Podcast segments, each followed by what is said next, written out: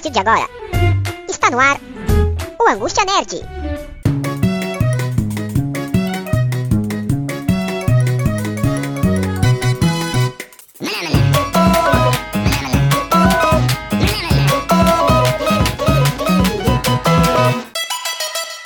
Enfim, o carro-chefe do Nexp Podcast está começando. Eu sou o Klaus Simões e a partir de agora começa o Angústia Nerd. Hoje faremos uma resenha sonora de uma grande produção que estreou em 2020, mas cuidado, essa edição contém muitos spoilers. E para a conversa de hoje, estou com dois integrantes especiais do Nexp. O primeiro deles é Guilherme Henrico. Salve galerinha! Suavidade. Bora lá falar sobre mais um filme interessante. E fazendo sua estreia hoje no podcast, mais uma figurinha já carimbada no site do Nexp, Anderson Alves. Fala galera, sucesso pra nós aí. Bora falar desse filme maravilhoso. Provavelmente você já sabe qual é o tema de hoje deste podcast, você já viu a capa do programa de hoje. E eu apresento agora o Resgate, ou internacionalmente conhecido como Extraction. Em O Resgate, Tyler Rake, interpretado por Chris Hemsworth, um agente especial, recebe a difícil missão de libertar um garoto indiano que é mantido refém na cidade de Dhaka. Apesar de estar preparado fisicamente, ele precisa lidar com crises de identidade com seu emocional fragilizado por problemas do passado, para que ele consiga designar uma tarefa da melhor maneira possível. E aí, meus queridos, o que vocês podem falar deste filme da consagrada Netflix? É, a direção do filme ficou por conta de Sam Hargrave. Iremos falar aqui durante este podcast sobre o que, que ele já fez, o que, que ele é. Ele também é dublê. O Anderson vai trazer uma curiosidade bacana sobre ele. Um filme de autoria dos irmãos Russo, né? Que teve aí 65 milhões de dólares, galera. Isso foi, eu acho que um dos filmes da Netflix aí com um orçamento mais alto, mas também o que gerou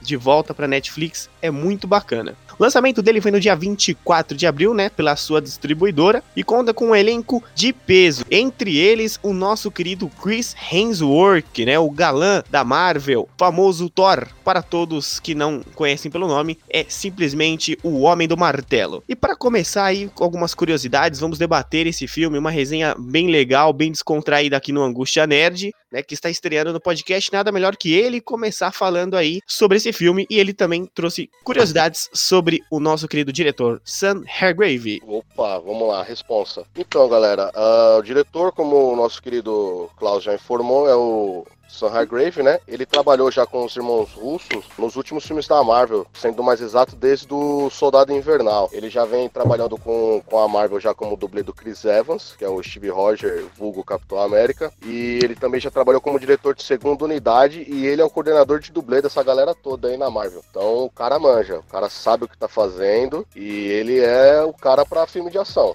Isso já, já ficou bem claro. E o legal é que ele participa, né, do próprio filme. Ele interpreta o Sniper no filme o Gaten, né, o sniper que cobre o Chris Hemsworth, né, o personagem Tyler no filme, e é muito legal quando um diretor ele participa do seu próprio filme, né? É muito mais fácil você coordenar lá de dentro do que você ficar ali fora só dando ordem, né? Então, com a participação dele, ele consegue coordenar muito melhor a cena. Claro, né, Sim. ele morre logo nos primeiros minutos de filme ali, né, quando começa realmente toda a ação, mas também não dá pro cara participar todo o filme, né? Então isso fica um pouco legal, mas é interessante quando o diretor ele participa da sua produção? Cara, eu acho muito interessante a forma que aconteceu, a ideia de como criou esse filme e tal. E o mais importante é o ator principal que tá fazendo o filme, né? Baseado em muitos outros filmes que o Chris vem fazendo, eu acredito, pelo menos é a minha opinião, vamos debater sobre, que nesse filme ele conseguiu fugir totalmente do que a galera costuma ver ele. Ele conseguiu dar vida a um personagem que tem um problema todo, um, um drama familiar em questão do filho que morreu, e tem todo um, um, problema com isso que pesa enquanto você vê o filme acontecendo. Um dos motivos dele também é ajudar o garoto. Ele conseguiu sair do Thor, que é o, o, é o básico que todo mundo deveria fazer, né? Mas se a gente pegar, tem vários outros atores aí, nem a gente, todo mundo fala do Johnny Depp, que é sempre o Johnny Depp. Depp, Robert Downey Jr., que vai ser sempre o Iron Man. A maioria dos filmes ele acaba, acaba trazendo um pouco do mesmo personagem para isso também. O próprio Taylor Lautner, que fez um filme com nome similar, né? Que é o Abduction, o, o Sem Saída. Ele fez o filme, mas ele não. Todo mundo meio que viu o mesmo gênio, a mesma forma, o personagem antigo que ele trouxe do Crepúsculo. Então são filmes assim que acabaram não fazendo tanto sucesso. Já o Downey Jr., pro seu Downey Jr. fez sucesso sozinho, mas não tem como dizer que não. Ele meio que fez um Homem de Ferro numa porrada de filme, né? E eu achei muito interessante essa questão de que o Thor saiu do Thor. O Chris conseguiu fazer um filme representando um personagem totalmente diferente, com um peso dramático, uma carga emocional, e isso funciona muito bem do começo ao final do filme. Eu acho que é um dos pontos mais fortes da série é esse. Sim, sim. Ah, mas acho que ele, tá, ele, ele já vem aos poucos, né? Subindo esses degraus aí. Acredito que os únicos filmes dele que realmente ele ainda é o Thor é, a Branca de Neve, o Caçador e o Caçador e a Rainha de Gelo. Que ali ele é o Thor ainda, sem mandar trovão no peito dos outros. Mas de, isso. De, e sem, sem o martelo. Acredito, isso, mas nos outros eu acredito que ele vem sim. Ele fez aquele Rush, que ele tá muito bem, é um dramão. Caça Fantasmas lá com, com a mulherada lá, ele tá muito bem como alívio cômico. Aliás, eu acho que ele encontrou a veia é, dele mesmo, que é o humor, porque ele sai do Caça-Fantasmas com um personagem super engraçado e tal, vai pro Thor Ragnarok e arrebenta na comédia. E acho que dramaticamente ele tá, ele tá achando o, o caminho dele. Fez um outro filme lá, o Hackers, ou Hacker, alguma coisa assim, não me lembro exatamente agora, que ele também tá bem no filme. Ele tá conseguindo escapar desse do legado do Thor. É, uma parte legal dele é que ele, nessa parte do humor, no último filme, né, no Endgame da Marvel, que ele tá gordo, né, que tem todo aquele personagem por trás do Thor,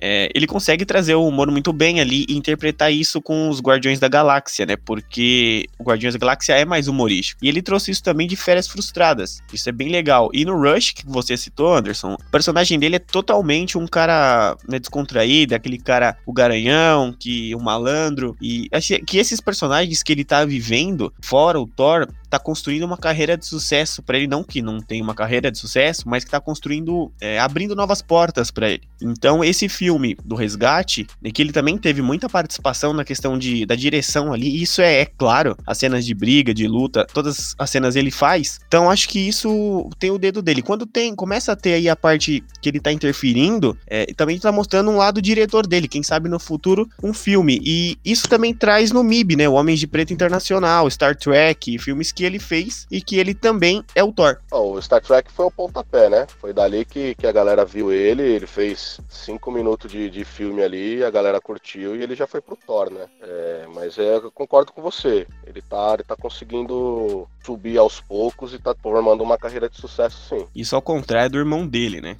Que não tem conseguido aí encaixar uma carreira de sucesso. Mas os atores desse filme, ele é um filme que foi gravado entre Índia e Bangladesh, né? Ele tem ali o seu lado mais árabe da Ásia, mostra muito uma guerra, né? Agora falando um pouco mais desse cenário do filme, é também é difícil para um ator americano interpretar com uma galera que não vem do cinema americano. A gente tem que destacar esse ponto aí também. É, mas aí é mérito do, do diretor, né? O diretor e a dupla de produtores ali, né? Que são os irmãos Russo, né? Filme foi produzido pelos irmãos russos, mas foi escrito pelo Joe Russo, né? Especificamente. E acho que é por isso. Ah, já, o cara já vem da, dos filmes da Marvel, os caras já tem ali uma ligação ali. E eu acho que eles conseguem fazer isso por causa da competência desses caras, né? Sem isso, acredito que o filme não, não andaria, não. É, os irmãos russos, né? O Joey Russo e o Anthony Russo, né? Que eles trabalharam aí na direção de vários filmes da Marvel, né? Soldado Invernal, Guerra Infinita, Guerra Civil, Endgame. E um legal do Joey Russo isso é que ele levou o Pantera Negra para fazer um filme, né, dele, que é o Crime Sem Saída. Pra você ver como ele tem essa conexão já com os atores. E o que, que você tem aí? Tinha alguma coisa para falar sobre os diretores? O que, que você acha da, do trabalho específico, né, dessa questão de pegar os Estados Unidos, né, e transferir alguns atores para trabalhar com atores internacionais? O que, que você acha, Anderson? Ah, eu acho sensacional. Sem isso não teria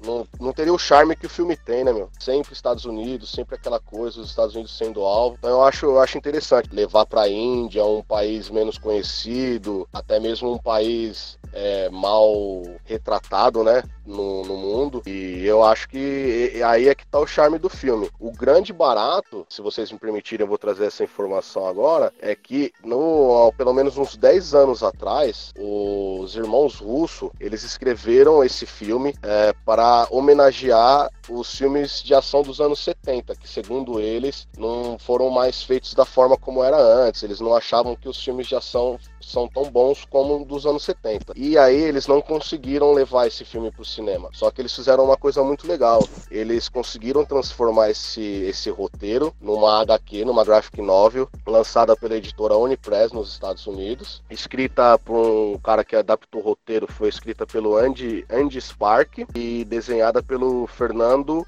é Leon Gonzalez. E o grande barato é que esse quadrinho se passa no Paraguai e a criança sequestrada, ela é uma menina, filha de um traficante brasileiro. Então essa ideia de levar para um outro um outro país, principalmente um país de terceiro mundo e tal, uma outra paisagem, já vem bem de antes. É, acredito que não foi feito no Brasil e Paraguai por conta de, de, de impostos, esse tipo de coisa que rola.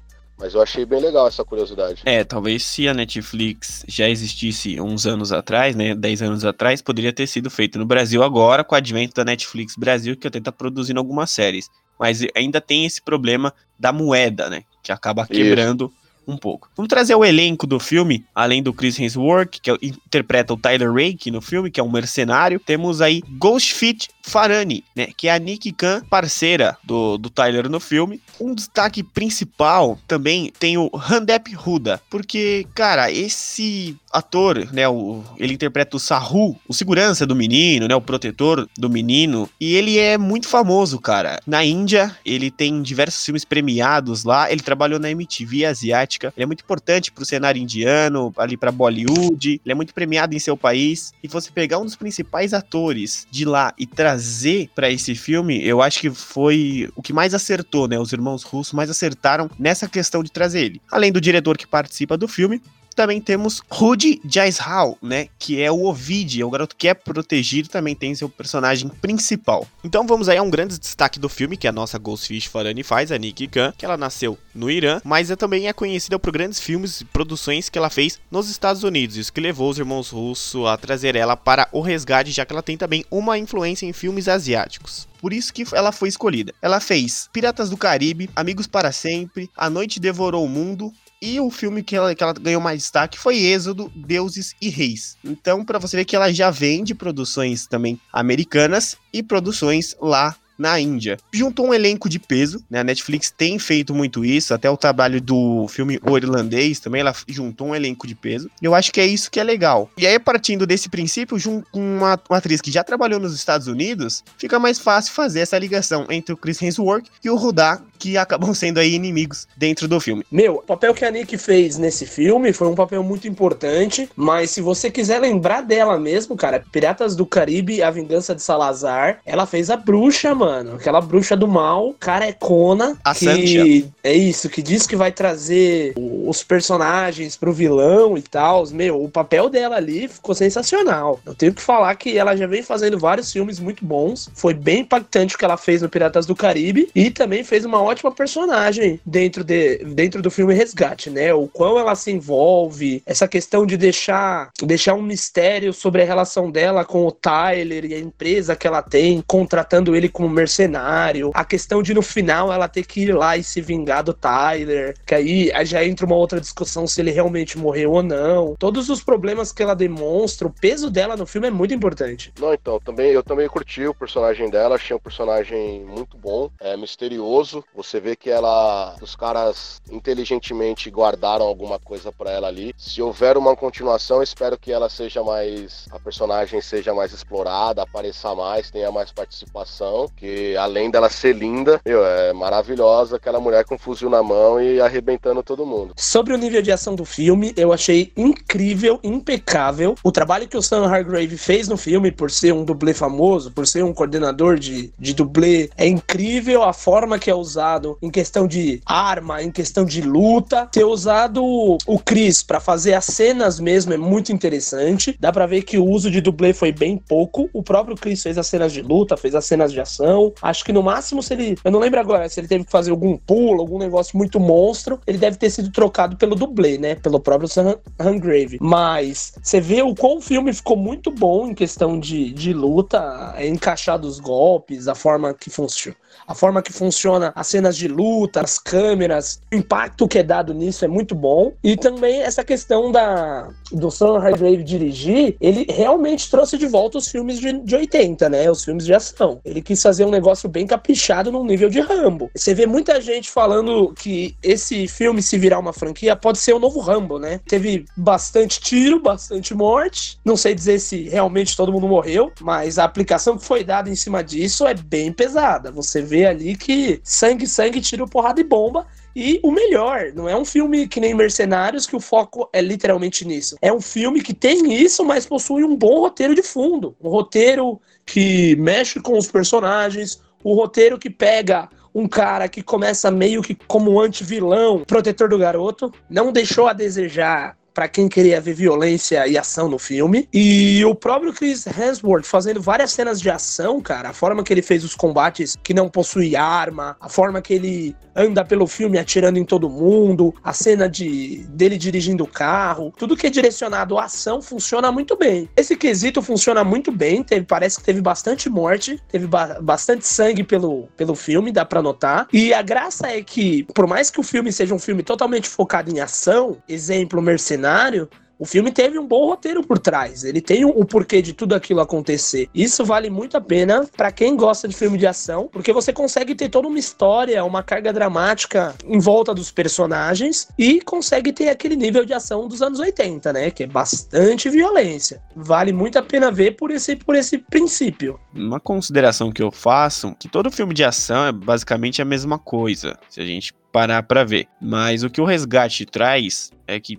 tem a sua ação, seus tiros, explosões, brigas e sangue, mas isso conforme o enredo manda. Não é, ah, do nada eu vou soltar aqui um, uma bomba, vai explodir, não. Não é um filme do Michael Bay, né? Que senão não teria sentido nenhum. Mas é um filme que, que traz ali um lado emocional junto com o lado da ação, e isso casou muito bem. Existem muitos filmes que fazem isso, só que fica uma porcaria, cara, porque eles deixam mais o emocional e não contam uma história. E esse lado é muito bom porque ele traz o lado tocante, né, partindo de um princípio da realidade. Então ele pegou a realidade e o que o filme toca em você é a questão da realidade que a Índia, o Bangladesh, alguns países ali asiáticos vivem em geral, mas a história do, do Tyler que é aquela do filho dele, da mulher, né, que ele fica relembrando durante o filme. E o legal não ficou só batendo na mesma tecla, que ele tá fazendo isso pela história dele, do passado. Ele tem a motivação, mas ele parte dessa motivação para a história que ele tá vivendo ali, que é o resgate do menino. Então, isso que é legal, cara, porque se você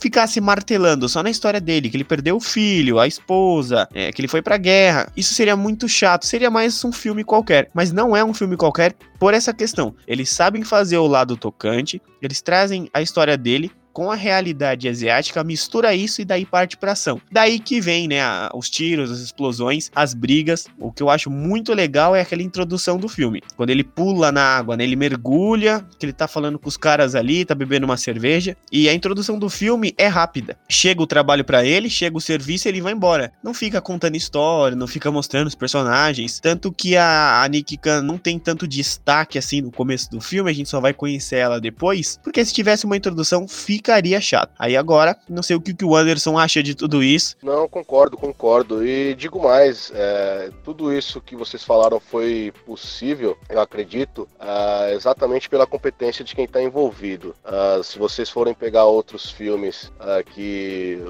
os irmãos russos dirigiram, produziram, eles têm essa, essa coisa de conseguir dar um background do personagem durante o filme e apresentando o cara e você vai gostando do personagem que é o exemplo do Saru, né? Que, pô, personagem sensacional, que ele só é um, um guarda-costa ali no início, de repente o cara apresenta a família dele, ele tem um filho, ele ama a família, ele tá desesperado para resgatar o, o ouvir e você, meu, você vai, você vai junto com o cara. Eles conseguem te prender nisso e eu acho que é aí que tá o grande mérito. E a ação é sensacional porque, pô, de novo, você tem um dublê, você tem um cara que, que entende do assunto, é um cara que vai de cabeça. É, ele dirigiu de forma maestral o negócio. O cara deitou no capô do, do, dos carros e segurou a câmera. Ele foi cameraman naquele plano sequência todo do início ali, que é um plano sequência dividido em quatro partes, mas que junto deu 12 minutos ali, que é uma ação sensacional, que é o resgate do menino. Então é, é animal. É você pegar quem entende e você fazer isso da melhor forma possível. É a exemplo de, de John Wick,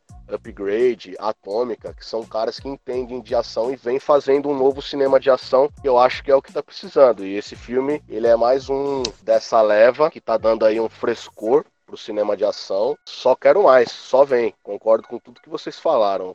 o filme é sensacional, é tudo dosado na medida certa. Ele tem o drama que precisa. Quando ele te manda ação, ele te manda ação de verdade. Lembrando que John Wick é um filme que toda a equipe é uma equipe de dublê. Até o próprio Keanu Reeves faz parte. Se eu não me engano, é a equipe 109, o nome da galera que produziu. E esse trabalho que a galera do dublê tá trazendo de volta para esses filmes é muito interessante. E aí aí, novamente falando sobre a questão de roteiro e ação. Meu, o personagem que criaram pro Saru, ou Saju, né, foi incrível. O cara começa simplesmente como apenas um, um ajudante do pai do menino, que é um traficante, que tá preso e tal. E aí, como eles não têm dinheiro para resolver o problema, porque o governo segurou a conta dele, ele pagou metade e ele mesmo foi sozinho resgatar um moleque deu a cara. E aí que o filme traz essa questão de mostrar a humanidade dele, a família dele. Ele, a cena que ele dá, que ele fala pro filho dele mandar um beijo no celular, ele tá todo estrupiado, quase morrendo, é sensacional. Ele compra o quem tá vendo o filme com isso e, e aí ele simplesmente no final, pum, repente o personagem. É, é, essa questão de conseguir mesclar roteiro com ação ficou sensacional. Vale muito a pena só por esse motivo. É, né? Como nós já falamos do, do Rudá, né? Que interpreta o Sahu, é, ele já vem de grandes trabalhos de, de ação lá na Índia. E o que é legal é, pega a raiva dele no filme. E quando você tem raiva do vilão, o cara tá fazendo um trabalho excelente, né? É isso que a galera não entende um pouco, mas se você tem raiva dele, seja em qualquer lugar, é que o cara tá fazendo um bom trabalho. E aí, quando ele faz o seu ápice do trabalho ali de, de, questão, ah, ele é um vilão, mostra que ele só tá fazendo isso por questão da família. E aí traz aquela realidade que eu falei lá no começo. Muitos caras que trabalham para grandes influências lá da Ásia, ou o cara realiza o que, o que ele mandou, ou eles vão matar a família. Isso já é uma realidade vivida nos dia, no dia a dia de todo mundo lá. E o cara ganha muito dinheiro trabalhando pros milionários. Só que, se ele não fizer uma coisa, ele morre. Então, eles trouxeram isso perfeitamente. E quando você começa a entender por que, que o Saru tá fazendo tudo aquilo, senta uma bala na cabeça dele e você. Ele morre e você acaba gostando dele, né? A partir desse princípio. Que é quando ele se une ali junto com o Tyler, né? E o Tyler mesmo chama ele e pede ajuda dele, né? E acho que essa parceria ficou muito legal. Talvez se a parceria tivesse acontecido um pouquinho antes do filme, também ficaria legal. Mas o que, que vocês acharam dessa questão parceria entre o Tyler e o Saru por questões né, da família ali, a partir do momento que o Ovid conta um pouco sobre o que ele já viveu, né? Sobre as experiências do pai dele, e o Saru é quem acaba mais cuidando dele. Então, eu, eu acho legal porque é a partir desse ponto, da questão dos dois se juntarem, que você realmente começa a ter uma empatia pelo Saru. Essa empatia te leva até a morte dele, que é aonde você sente o baque de perder aquele personagem. Isso sim é incrível. Sim, concordo. É exatamente isso mesmo. É construção de personagem. Ele começa como um cara detestável e vai angariando, angariando ali a, a confiança do público e de repente você vê que o menino confia nele, principalmente ali logo no comecinho ali na cena de resgate, que o menino já quer correr pros braços dele, mas o Tyler não deixa e tal, porque o Tyler não sabe quem é o cara. E é exatamente isso, para levar aquela cena final que você fala, porra, não precisava. Mas na, no fim precisava, porque é o que dá o grande peso pro filme, que também vai mostrar um pouquinho mais pra frente quase a mesma questão com o Tyler, né? Então eu acho que é muito válido sim essa relação dos dois. Eu acredito que não, deve, não precisava ter feito a parceria antes, acho que a parceria, a parceria proposta pelo Tyler foi na hora certa, porque mostrou um momento de desespero dos dois. Ou os dois se uniriam, ou eles iam perder de qualquer jeito. Então acho que foi no, no momento certo. Foi uma, uma sacada muito boa da, da galera do filme. Complementando aí essa parceria que o Anderson falou, o Hargrave, o diretor do filme, ele foi premiado porque ele dirigiu os movimentos de combate de The King of Fighters de 2009. E na briga né, entre os dois ali, naquela hora que eles são atropelados, um atropela o outro no caminhão, são os mesmos movimentos que o Hargrave trouxe do The King of Fighters, cara. O ator gostou, o Rudá, e ele passou tudo isso pro Saru. Então fica legal essa questão também da, das brigas e quando eles vier, vieram a ser parceiros no final, isso fica muito eminente ali a questão de que os dois têm o mesmo jeito. Para falar um pouquinho mais do personagem que o Chris Hemsworth interpreta, ele é um mercenário, né? E muitas vezes os soldados americanos, eles fazem só isso a vida inteira, cara. Eles vão para as guerras, eles vão para os combates, eles matam. Então isso, OK, é o trabalho deles. Então muitas vezes quando os soldados param de fazer isso, eles não têm o que fazer. E eles acabam tendo que virar mercenários. Até o Hargrave interpreta o Gaetan, né, o, o sniper, ele meio que deu a entender que os dois serviram juntos na guerra. Então é por isso que o Tyler vira um mercenário, que é o que realmente tem para se fazer. E aí, trazendo um pouco da realidade do soldado americano, eles puxam essa realidade da briga, que é muito comum as traições, né, lá e que ele foi traído, né, o Saru acaba tendo que fazer tudo isso porque o pai do Ovir ele trai todo mundo, porque ele não tem dinheiro, e isso é comum no Bangladesh, ali a questão de trair, a Índia também, os caras que têm mais influência. E agora o Gui vai puxar um assunto bem bacana e depois eu tenho algumas perguntinhas para vocês, um pouquinho polêmicas e um pouquinho ali, eu diria, apimentadas, e a gente vai deixar essas perguntas pro final, inclusive se o Tyler está vivo ou está morto, mas a pergunta que eu tenho para fazer é sobre especificamente essa questão ali de trazer as rivalidades, as asiáticas, mas dentro do filme mesmo em relação às crianças. Então, visando personagens importantes, a gente também tem o vilão principal, que é o cara que comanda o tráfico, o cara que manda um dos meninos pobres que vive lá em Bangladesh arrancar o próprio dedo, e esse menino que cismou em querer trazer a cabeça do Chris, trazer a cabeça do Tyler, para poder provar que ele pode ser um bom funcionário do crime, né? E isso é muito interessante. E aí, entrando dentro desse personagem, que é quem dá a bala final no, no Tyler, fica essa questão de será que ele morreu ou não? Eu lembro que logo que eu assisti o filme, literalmente quando saiu, eu, o Klaus, o Anderson, eu tava indo trabalhar com o Anderson e a gente acabou discutindo muito sobre esse detalhe, né? Será que vai ter continuação ou não? O que, que vai acontecer? Como que vai funcionar? Se realmente o Tyler morreu ou não? Então, essa questão de será que ele morreu ou não? Porque o tiro foi no ombro, diferente do Saju, que o tiro foi bem no meio da cabeça. O que eu entrei em discussão com o Anderson é essa questão que é fórmula de roteiro, né? Tudo foi feito de uma forma que realmente possa ter acabado ali ou não. E para esse detalhe, a gente tem a questão do será que o filme vai dar dinheiro suficientemente a ponto do que eles querem que dê para poder ter uma continuação? Se sim, será que o ator vai querer participar? Será que o cachê que ele vai cobrar vai ser viável para a produção do filme ou não? Normalmente tem muitos diretores que quando finalizam um filme deixa essa questão de que não sabe se tá vivo, se tá morto, como que fica a vida do personagem personagem por esse motivo. Por, por causa de, de, dinheiro, literalmente, né? Se vai conseguir fazer o próximo filme ou não. Bem, Gui, já foi dado notícia, diga. Nessa parte, né, Gui, a questão é assim. Nós temos a Netflix, que ela dá muito dinheiro para você fazer o filme, só que o cara já sabe que ele tem um contrato único, exclusividade daquele filme. Então ele faz o filme, fica em aberto. Se acabar ali e não tiver outro, beleza, tá concluído. Mas ele também deixa um espaço para uma continuação isso que é bem legal, né? Sim, isso mesmo. É, é, são esses detalhes no final do filme que cria a expectativa de que pode ter uma continuação ou não, né? E eu vi que recentemente, realmente, foi confirmado que vai ter uma continuação. Joey Russo já voltou a escrever sobre. Ele escreveu que já está literalmente já está escrevendo a continuação do filme. E os detalhes são, literalmente, a bala dele foi no ombro. No final do filme, quando um menino tá na piscina, aparece alguém vindo em direção a ele, mas não só mostra silhueta. São vários pontos importantes assim que cria essa temática. E eu acredito assim que possa virar uma nova franquia similar a Rambo, não igual. Vai ser bem parecida, porque o Rambo tem todo um peso diferente no filme dele, né? Mas no caso do, do resgate, não sei, talvez o próximo filme também vai ser um outro resgate. Talvez o próximo filme vai trazer de volta esses personagens que ficaram em aberto. O próprio filho do. O próprio principal com ele, que é um menino, será que ele vai ter algum problema sobre o crime? O vilão que continuou vivo e o moleque que deu o tiro final no,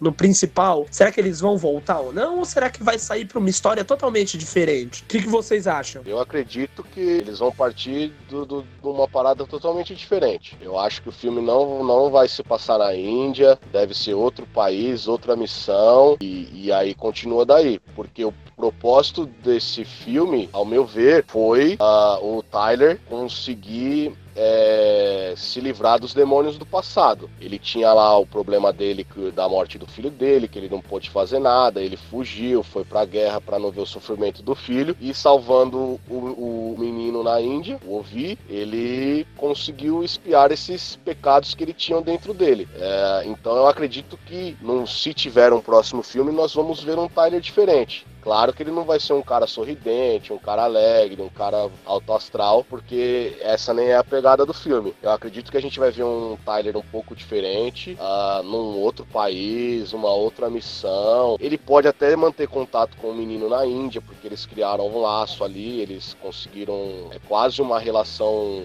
É, não chega a ser uma relação pai-filho, mas seria uma relação de. Afetiva, né? De afetiva, cuidado. é cuidado, exatamente. São melhores amigos, o cara é a figura protetora. Então, eu acho que de repetição de elenco aí nós só vamos ter mesmo, talvez o menino, o Tyler e, e a Nick. Mas eu acho que vai ser uma coisa totalmente diferente. Até porque acredito que se trazer um filme de novo na Índia, a mesma pegada, isso e aquilo, o público já não vai aceitar tão bem. Então, vamos ver, vamos ver. Eu tô ansioso pro, pro futuro aí. A título de curiosidade, galera, a tradução do filme é, foi O Resgate. Mas se você for ao pé da letra ali, pesquisando, é Extraction é extração, que é uma missão de, de do exército e é uma coisa que os mercenários já existentes fazem muito. E o que a gente poderia traduzir é a invasão, não o resgate. Então isso também ficou um pouco. Ah, todo mundo sabe que filme, os filmes do Brasil, quando traduzem o nome do filme, às vezes não tem muito sentido, mas extração ou invasão seria o nome. Acho que a invasão não pegaria tão bem, o resgate pegou melhor aqui no território nacional. Mas se você for pegar o filme lá fora, é, a invasão pode ser de qualquer país, né? Que o Anderson tava falando que se for na Índia vai ficar chato, vai ficar alguma coisa que não vai vender. Então seria legal fazerem esse filme em outro país, como se fosse invadindo outro país para fazer outra missão. Só que aqui no Brasil a gente vai ter o Resgate 2.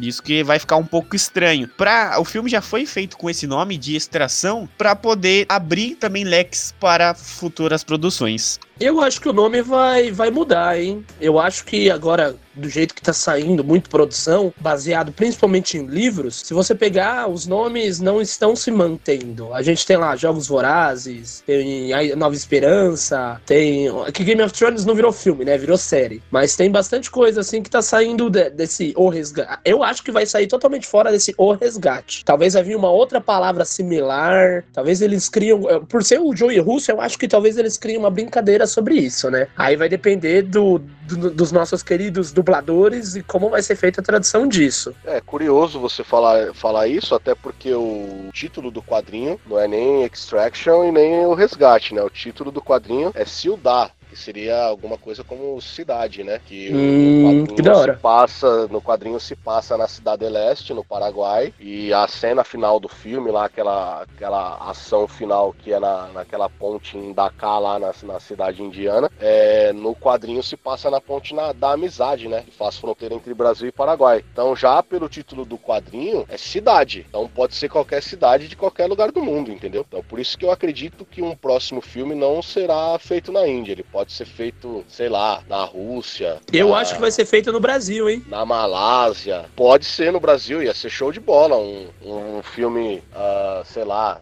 no Rio de Janeiro, em São Paulo, no, no, no, Mato Grosso, qualquer lugar aí fica, seria interessante. Terreno a gente tem para isso, né? Demais. E eu acho que o Velozes e Furiosos trabalhou muito bem essa questão do Rio, né? Expandiu também a visão lá para fora. Sim, sim, sem dúvida. Eu acho que eles podem até reaproveitar essa questão do Brasil ligado ao Paraguai e tal e criar um conceito similar. Mas aí a história com certeza deve sair da história padrão do quadrinho, né? Ah, sim, até porque a história padrão já é é o que foi feito no, nesse filme já, né? Com algumas pequenas mudanças e tal. Mas eles podem manter nessa linha. Eu acho que, assim, uh, diferente de John Wick, por exemplo, que tá preso a uma, uma base, que é aquela do mundo dos assassinos, você tem as regras, você tem cada é, liderança em cada país e tal. Aqui não, eles estão livres, pode fazer o que quiser, o mundo, o mundo é seu. Você não, não tem regra. Quem faz a regra é a, é a missão e o que está acontecendo no momento, entendeu? Exatamente isso, Anderson. Acho que você não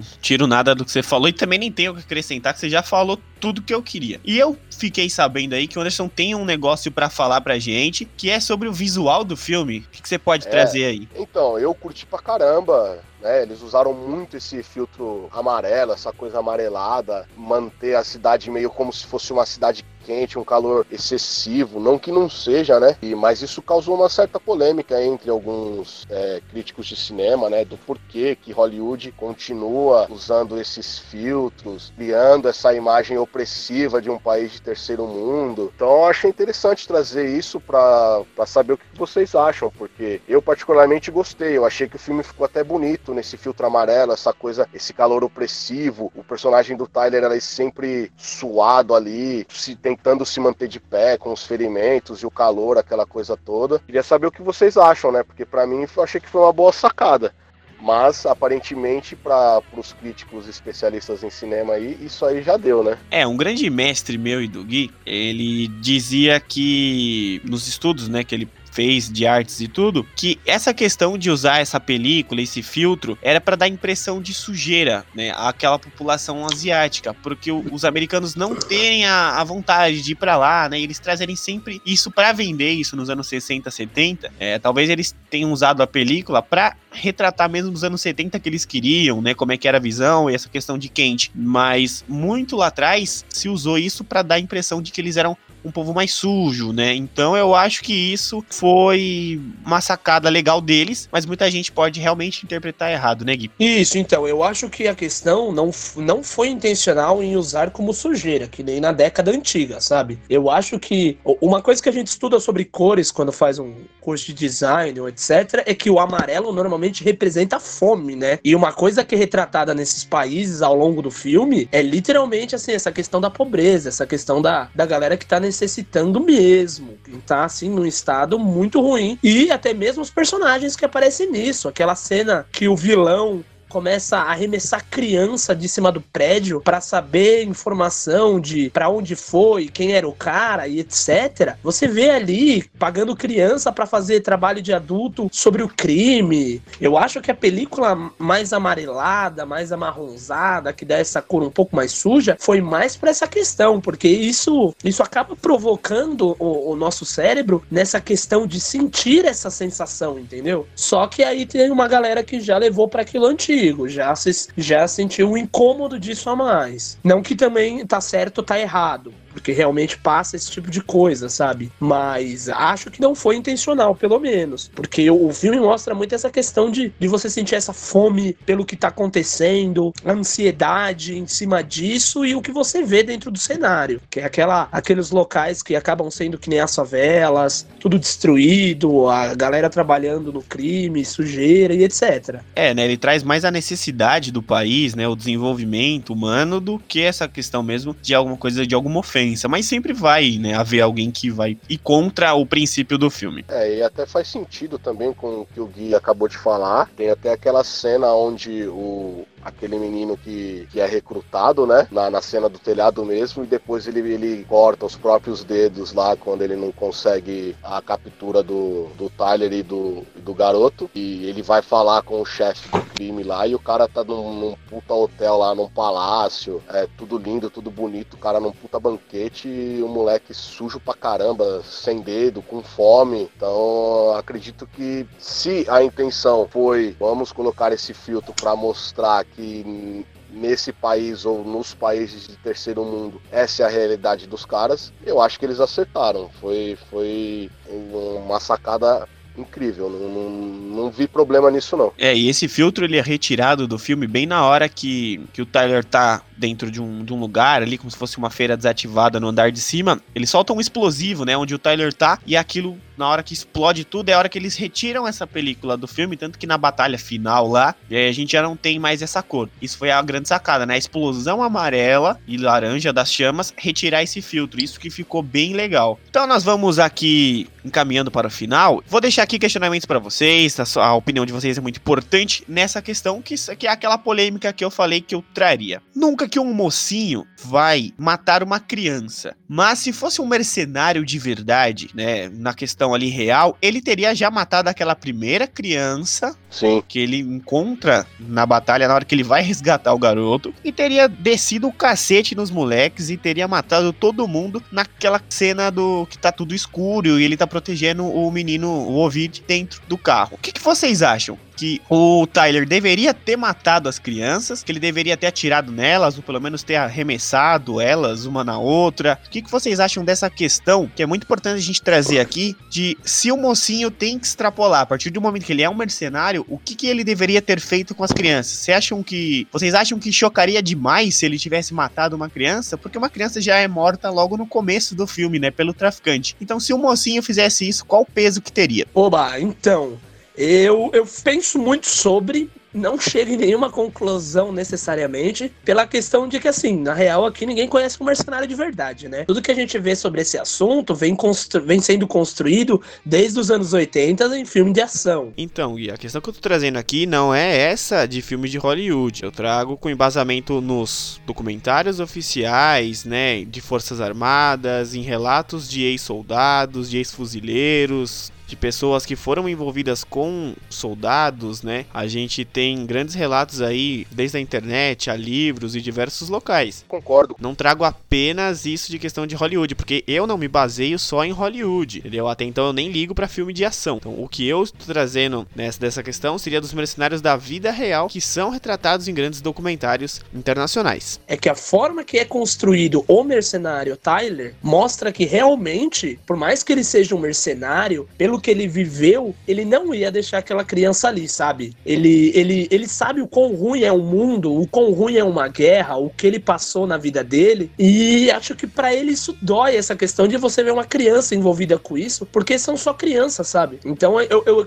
caio muito nessa dúvida de será que se fosse um outro mercenário qualquer que não demonstrasse essa história, que estivesse ali literalmente só pelo dinheiro, eu acredito sim que, que talvez ele teria largado a criança ali, não teria nem matado para ele não sujar as mãos dele, mas teria largado a criança ali quando ele tava fugindo para encontrar o barco logo no começo do filme. E dependendo de como for, eu não acho que as outras crianças ele iria matar, mas ele. E, e, uma coisa que eu imagino é: essa galera que é treinada, eles são direcionados a tirar a pessoa de combate. Então, um belo tiro na perna não mata ninguém, sabe? Mas pode ter certeza que o moleque não ia levantar para dar tiro em ninguém. É, acho que faltou essa questão, outro... né? Ele atirar na criança ou alguma coisa, mas acho que isso chocaria demais. Eu acho é, que eu... isso deixaria o filme para um nível muito maior em questão de, de seriedade, e não é isso que eles queriam apresentar na história. Eu acho que o Tyler ele funciona muito bem em questão de, de o roteiro, a forma que é contado o passado dele, entrar nessa questão, porque também tira ele daquele personagem que nem o Guerra Mundial Z, no qual o Brad Pitt fez o principal, que era um agente do não sei o que, que funciona. Só que, mano, o filme inteiro o Brad Pitt não se ferra. Isso me incomodou, me incomodou muito nesse filme. Diferente do Tyler, que você vê que ele apanha, ele sofre,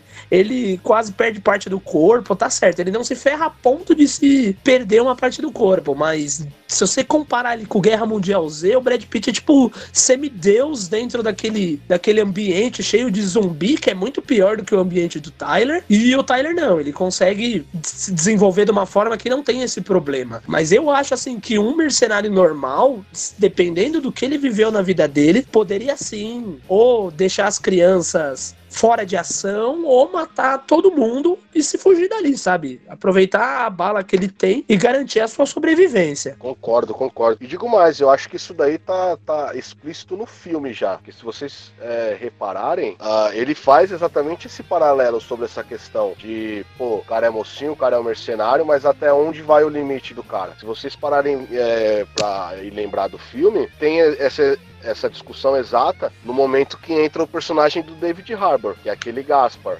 Casper, não sei como que é o nome, não me lembro agora o nome dele. É o cara que deu auxílio para ele, dando Isso, casa para ele ficar com o menino e eles brigam, casa, né? Exato. E aí depois ele fala: "Não, vamos matar esse moleque aí porque são 10 milhões". Mas eu, eu acho que discussão porque se vocês pararem para pensar, acontece isso com o Gaspar na casa e logo em seguida tem a cena onde o Tyler, ele só dá uns petelecos nos moleques. Então, é exatamente isso, é onde vai o limite. É o que o Gui falou. Pelo background do personagem, pelo passado passado dele, o amor que ele teve por, pelo filho. Ele ali naquele momento ele já estava criando laços com um garoto. Então eu acredito que pela índole, pelo personagem construído, ele não faria isso, nem, mesmo imobilizar a criançada com um tiro na perna, um tiro no ombro, sei lá, não precisava nem ser tiro, quebrar a perna de uma criança e por aí vai. Mas e se fosse outro mercenário? Eu acredito que se fosse outro mercenário, outro personagem, troca o Tyler pelo pelo Gaspar lá, meu, ele ia arrebentar a criançada. Então eu acho que vai muito de personagem para personagem. E já entrando em questões é, técnicas, isso implicaria outra coisa para lucro do filme.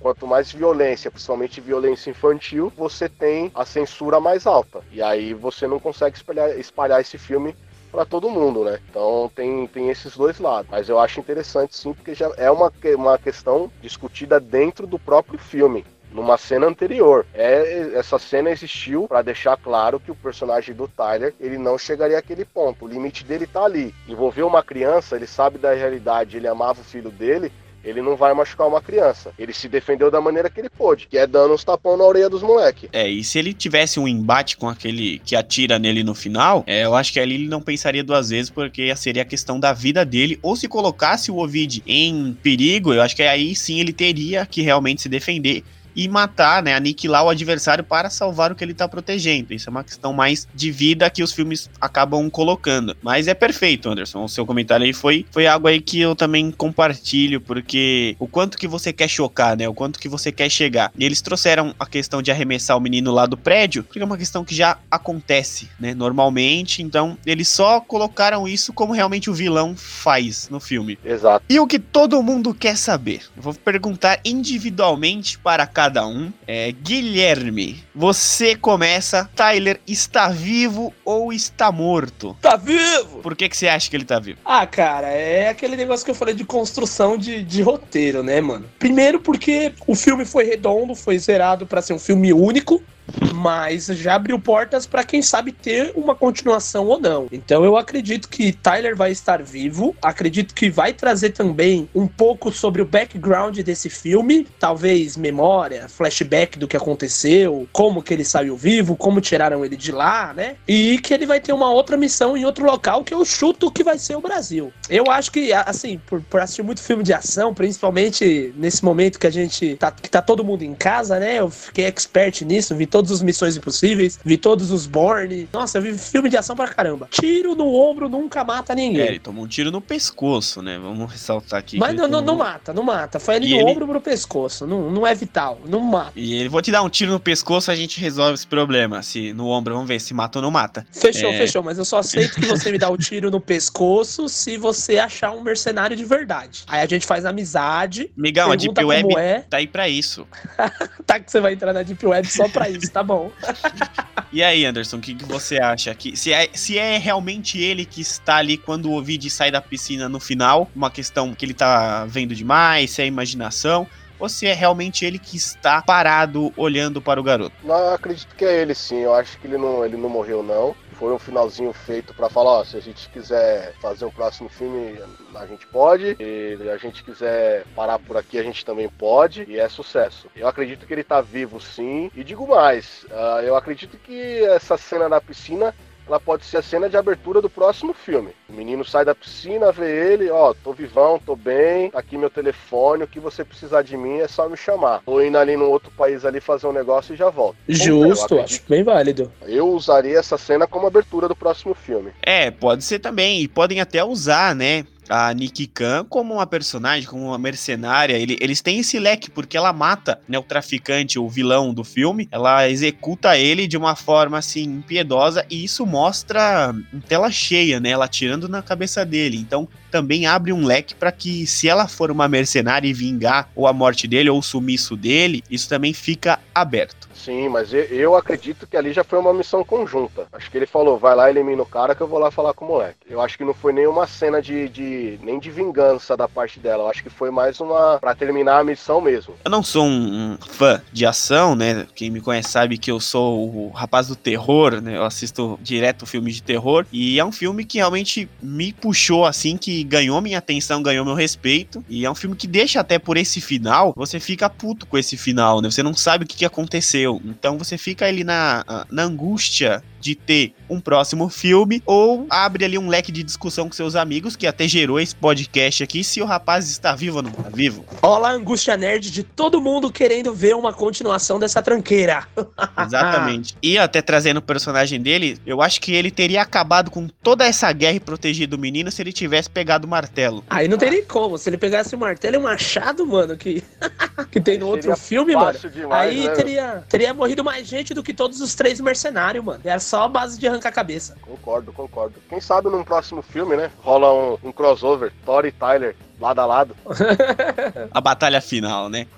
então é isso, galera. A gente vai ficando por aqui. Queria saber as considerações finais de Guilherme Henrico. Como considerações finais, eu cheguei a conhecer esse filme, a propaganda do Resgate, que ia sair dia 24, que ia sair dia 24, e foi lá que eu assisti, realmente, valeu muito a pena. O filme, eu conheci ele por causa das propagandas que o Netflix fez por aí, né? Tinha propaganda na rua, propaganda em vários locais, e a propaganda que mexeu comigo foi dentro do Clutch, né? Que é o Brasileirão do CSGO, campeonato de Counter-Strike, que eu acompanho também aqui pela Angústia Nerd. E sempre que tinha os intervalos, os próprios. As próprias pessoas que trabalham lá apresentando, falava muito do lançamento do filme, que ia ser dia 24. E aí eu fiquei a semana inteira na expectativa até o dia que lançou e assisti o filme. E realmente valeu muito a pena ficar na expectativa e ver esse filme. Seguinte, a primeira coisa importante que eu tenho a dizer é que de verdade eu gostaria muito, infelizmente meu podcast não deve chegar aos ouvidos de Hollywood, mas eu gostaria que Chris Hemsworth fizesse algum filme da franquia Missão Impossível como vilão. Isso eu acho que ia ser incrível, visando o quão ele mostra que ele cresceu, o quão ele sai do Thor, o quão funciona. É, é uma coisa assim que de verdade eu vou ficar torcendo aqui. Vai ser uma angústia nerd minha pro resto da vida, porque se não acontecer, fodeu, né? Então já está agora convidado Gutenberg Lins, um grande amigo meu, dublê profissional, para vim aqui fazer uma análise sobre um filme que deve ser John Wick, os três John Wick. Seria legal fazer um sobre os três, né? E falar sobre essas cenas de luta, sobre essa questão. O lado dele que realmente entende como funciona todo esse processo, né? Entrar nesse quesito. E aí, fechando sobre o filme, cara, eu acho um filme incrível de se assistir. Vale muito a pena pra galera que gosta de filme de ação, gosta de um bom roteiro. E já estou na expectativa esperando a continuação. Eu não, não, não gosto muito da ideia de dar nota pro filme, mas eu achei um filme incrível, vale a pena assistir ele novamente até. Galera, veja o filme. E aí, meu querido Anderson, quais são suas considerações finais sobre o que a gente falou hoje e sobre o filme e suas pretensões aí se tiver um possível volume 2? Ah, então, eu, eu curti o filme, eu gostei. Uh, não vi muitos pontos negativos no filme, não. Recomendo quem não assistiu a assistir, mas vejam como um mero entretenimento. Também não esperem uma coisa tão profunda assim, que vai trabalhar seus sentimentos interiores, porque não vai acontecer. É entretenimento puro, é ação de brucutu pra brucutu. Com um bom roteiro. Uh, um bom roteiro, é lógico. É, para mim foi um filme ok, ele conseguiu tudo que ele se propôs ele fez de, de maneira muito boa, de maneira excelente. Curti, verei de novo e recomendo que vejam. Ah, se eu quero ver o, o Chris num filme Missão Impossível como vilão, não, não quero. Mas é isso aí, vamos lá. É, o filme é bom, vejam e vão sem medo. É, eu conheci esse filme na WWE, né? Eu tava assistindo um pay-per-view e ele apareceu assim no meio, no principal intervalo. E eu falei, pô, se apareceu até na, na WWE, eu acho que vale a pena eu assistir. Se você gostou desse podcast, você tem algum comentário para fazer, entre em contato com a gente. Nossas redes sociais, todo mundo já sabe, o arroba NextBR Facebook, Instagram e Twitter. Ou entre em contato por e-mail no podcast arroba nextbr.com e envie tudo o que você quiser. Se você quiser dar um pitaco, pode falar o que, que você achou do filme.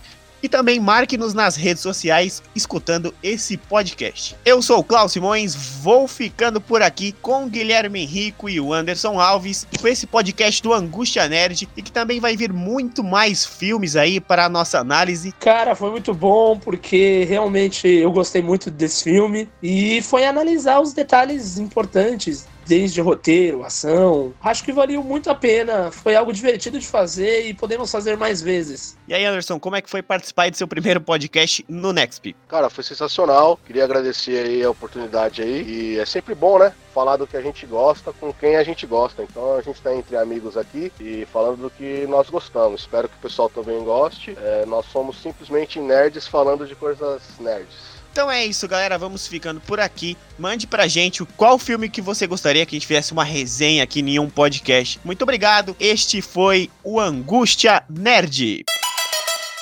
Ei, você ouviu o Angústia Nerd?